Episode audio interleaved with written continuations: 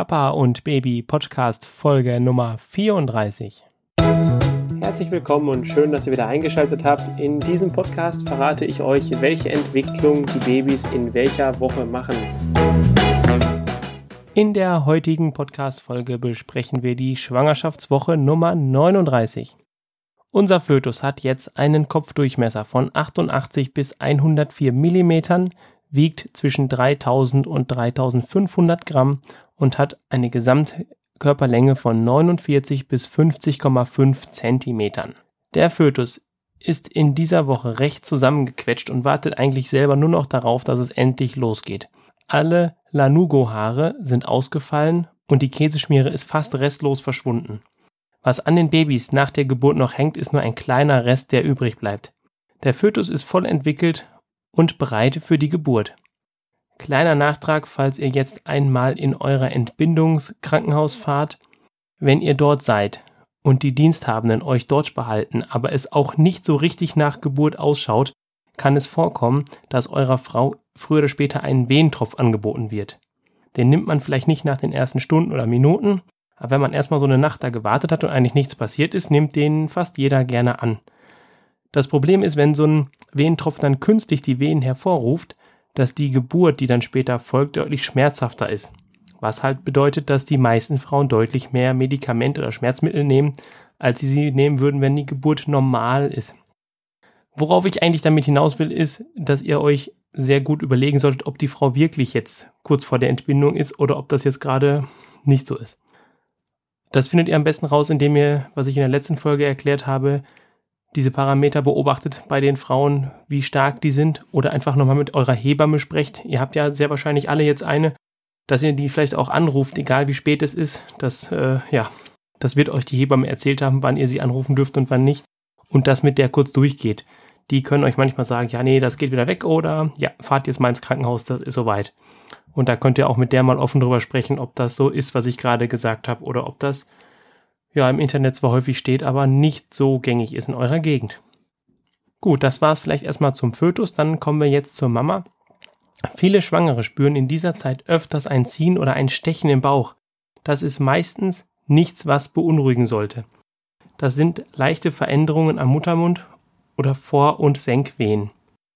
Schwangere Frauen wollen in dieser Phase immer das, was sie gerade nicht kriegen.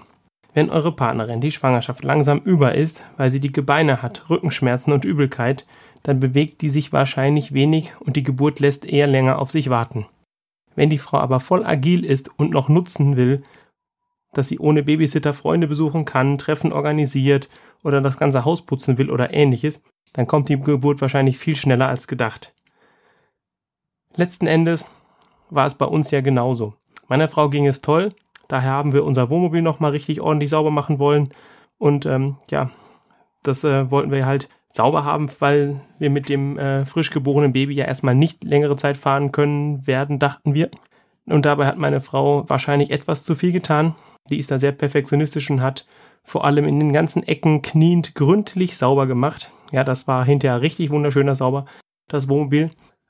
Leider ist das nicht so gut gewesen. Und damit euch sowas nicht passiert, habe ich das ja auch schon mal gesagt.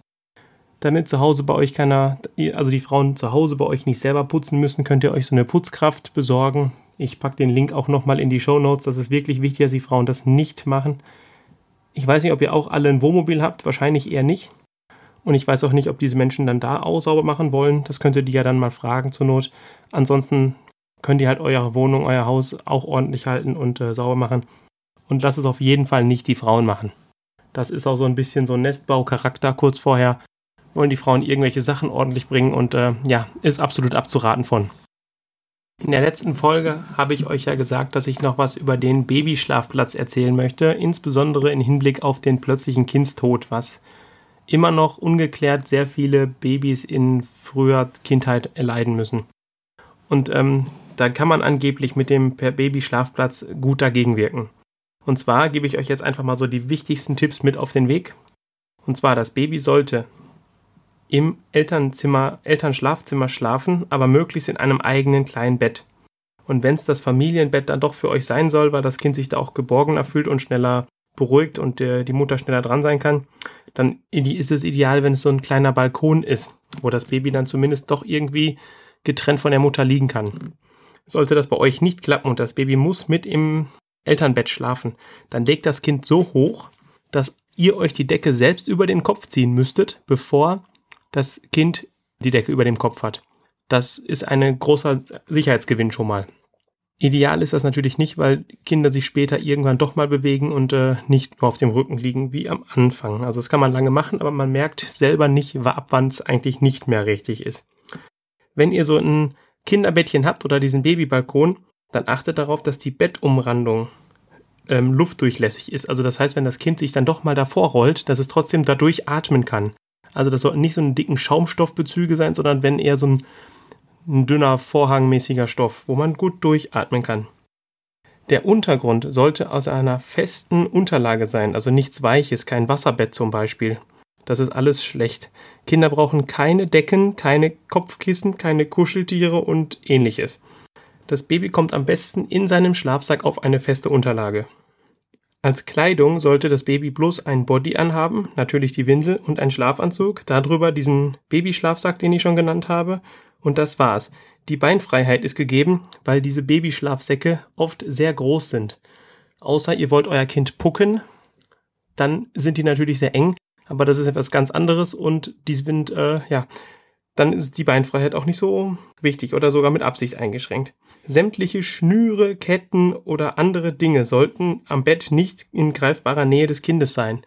Und da überlegt euch gut, also die Kinder können sich ganz schön gut bewegen. Also ich sehe das bei unserem Kleinen, wie oft der schon an einem Handykabel zieht, was halt doch eigentlich nicht in seiner Reichweite liegt, aber der kann sich so verdrehen und mit seinem Arm dahin greifen, dass er es irgendwie doch erwischt. Und immer wieder hat es dann doch in der Hand. Jetzt noch kurz zu der Wahrscheinlichkeit, dass ein Kind am plötzlichen Kindstod stirbt, das ist sehr gering. Also sind nur 0,04 Prozent aller Kinder, die in Deutschland überhaupt geboren werden, sterben am plötzlichen Kindstod. Ich finde, das sind immer noch 0,04 Prozent zu viele und ich hoffe, dass keiner von meinen Hörern dabei ist. Aber das gibt's immer noch und darum sollte man diese Dinge beachten. Das ist einfach wichtig. Wichtig ist auch, dass man Babys immer auf den Rücken legt. Ich habe das mal erzählt, die Babykrankenschwester in dem Krankenhaus, wo wir, wo meine Frau entbunden hat, die hat uns geraten, das Baby auf die Seite zu legen, weil man dann viel leichter als Mutter dem Baby ins Gesicht schaut und ähm, leichter kommunizieren könnte. Das mag sogar sein, allerdings werden von allen Quellen, die ich bisher gefunden habe, immer gesagt, dass Babys auf den Rücken gelegt werden sollen, um eben dem plötzlichen Kindstod entgegenzuwirken. Und ich sag mal, da hat das Baby lieber ein bisschen Hunger, als dass es mal irgendwie keine Luft mehr kriegt. Die Schnuller sind nachts übrigens erlaubt, sie reduzieren vermutlich sogar das Risiko von einem plötzlichen Kindstod. Das gleiche gilt, wenn man das Kind stillt.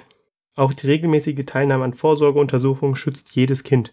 Das heißt, zu den U-Untersuchungen vom Kinderarzt sollte man regelmäßig hingehen, weil Kinderärzte den Kindern einfach ansehen oder sehr schnell spüren, wenn mit denen nicht hundertprozentig alles in Ordnung ist. Ja, das waren jetzt erstmal die wichtigsten Punkte, die mir dazu jetzt spontan eingefallen sind. In der nächsten Folge geht es darum, mit welchen Dingen eine Geburt ausgelöst wird. Das war's für heute. Ich hoffe, es hat euch gefallen. Und wenn es irgendwas gibt, was ihr mir mitteilen wollt oder ein Thema, über das ich mal sprechen kann, was euch interessiert, dann schreibt mir doch an info at papaundbaby.com und ich antworte sobald ich was habe im Podcast. Dankeschön. Bis dann. Ciao.